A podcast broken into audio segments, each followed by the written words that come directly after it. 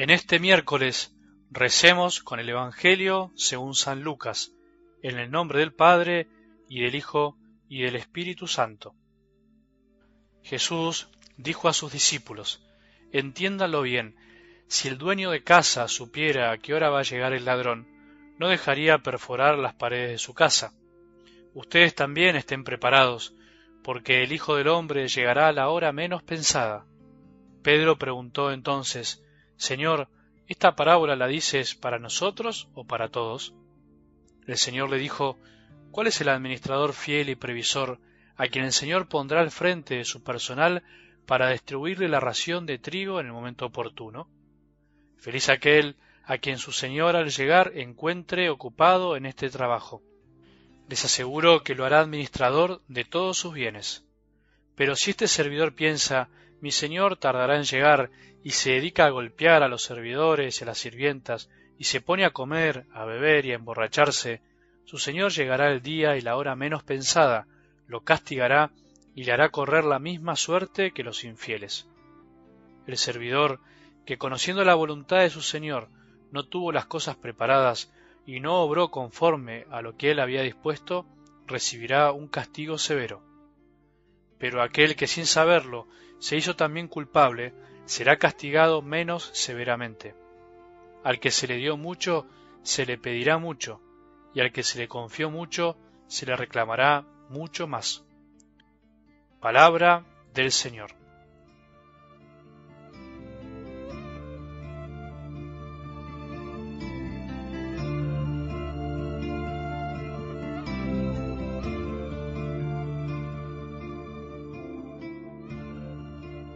La necesidad de rezar, de orar, no debería brotarnos del corazón únicamente por el hecho de que Jesús lo haya dicho, de que nos lo haya pedido. Sería muy pobre de nuestra parte, o mejor dicho, sería todavía insuficiente hacer ciertas cosas simplemente porque Jesús las dijo, como una obediencia ciega, sin discernimiento. Habla a veces de nuestra inmadurez para con ciertas cosas de nuestra fe. Obviamente, que hay muchas actitudes, muchos caminos que tomamos en la vida gracias a que alguien nos los dijo, a raíz de que alguien nos aconsejó o porque alguien nos mostró el camino. Y en las cosas de Dios también de alguna manera nos pasa lo mismo. Sin embargo, también es verdad que si ese consejo, ese camino marcado, no termina siendo asumido, no termina siendo internalizado, apropiado, amado, simplemente será hacer lo que otro nos dijo y no lo que nosotros descubrimos que tenemos que hacer, como algo que nos hace bien y es necesario. Con este consejo de Jesús, como con tantos otros, es bueno que demos un paso más. ¿Por qué rezo? ¿Por qué oro cada día? ¿Para qué? ¿Por qué Jesús lo dijo o dice? ¿O por qué debo descubrir que es necesario rezar para vivir mejor? Jesús no dijo ciertas cosas solamente para que las hagamos, porque sí, así no más, para que obedezcamos callados, sino que para que podamos descubrirlas a fuerza de abrir el corazón día a día. Es necesario rezar siempre sin desanimarse. Es una frase que corre el velo a una necesidad interior que todos debemos descubrir. No nacimos y vivimos en este mundo para andar sin hablar ni escuchar a quien nos dio la vida. Estamos hechos para vivir una intimidad con nuestro Creador. Debería ser el gozo del Hijo hablar con su Padre y escucharlo. Ahí está la cuestión. ¿Nos damos cuenta de esto? ¿Nos damos cuenta de que en la medida que oramos como podemos, como nos sale, vamos siendo distintos, vivimos de otra manera? Según algo del Evangelio de hoy, para Jesús debemos estar preparados. Y por eso es bueno preguntarnos, ¿qué es estar preparados? Es una palabra que podría llevarnos a cierta confusión o malas interpretaciones.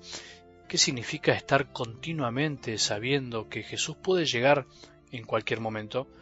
¿Se refiere a nuestra partida a este mundo o a la segunda y definitiva venida? La segunda y definitiva venida de Jesús, todos sabemos que nadie sabe cuándo será.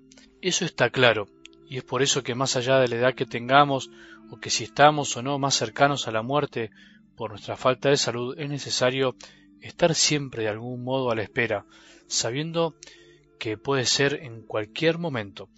Relacionándolo con lo que venimos reflexionando sobre el Evangelio del domingo, orar siempre sin desanimarse es uno de esos consejos de Jesús que nos mantiene preparados, alertas, pero sanamente, sin miedo, sin temores.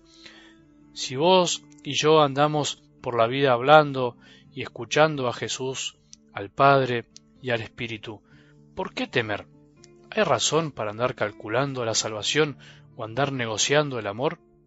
Los hombres y mujeres de oración, los cristianos que viven en presencia de Dios, viven esperando a su Señor, lo desean, lo buscan, lo encuentran en todos lados, no sólo esperando su triunfo definitivo, sino en cada cosa, cuando se levantan, viajando, en el pobre, en el hijo, en la cocina, en el trabajo, en el dolor, en la angustia, porque en realidad Él está siempre. En cambio, cuando no vivimos rezando siempre, finalmente, tarde o temprano vuelve el desánimo, el tedio, la rutina, el cansancio sin rumbo, el enojo, el estrés, el olvido de lo lindo de la vida y tantas cosas más. El amor es el que nos mantiene despiertos, el que nos mantiene alertas, con los ojos del corazón puestos en los que necesitan de nuestro amor, del amor de Jesús. No hay otro camino. Cuando perdemos esta conciencia de que estamos en esta vida para amar, es cuando nos dormimos, cuando vivimos aburguesados a la espera de un no sé qué, considerando casi inconscientemente que somos inmortales y que siempre estaremos en esta tierra. Es bueno cuando andamos así dormidos salir un poco, ir a un hospital, visitar a algún enfermo, para darnos cuenta que la vida es un don, es un regalo y que no podemos desperdiciarla en cosas tan superficiales. En definitiva, no hay por qué temer si cada día esperamos al Señor, si cada día esperamos su palabra, si cada día la meditamos y saboreamos, si cada día descubrimos que podemos volver a empezar. No te olvides de ayudarnos a evangelizar. Somos algo del Evangelio y queremos que más personas conozcan a Jesús. Nuestra página, acordate que es www.algodelevangelio.org. Que tengamos un buen día y que la bendición de Dios, que es Padre misericordioso, Hijo y Espíritu Santo, descienda sobre nuestros corazones y permanezca para siempre.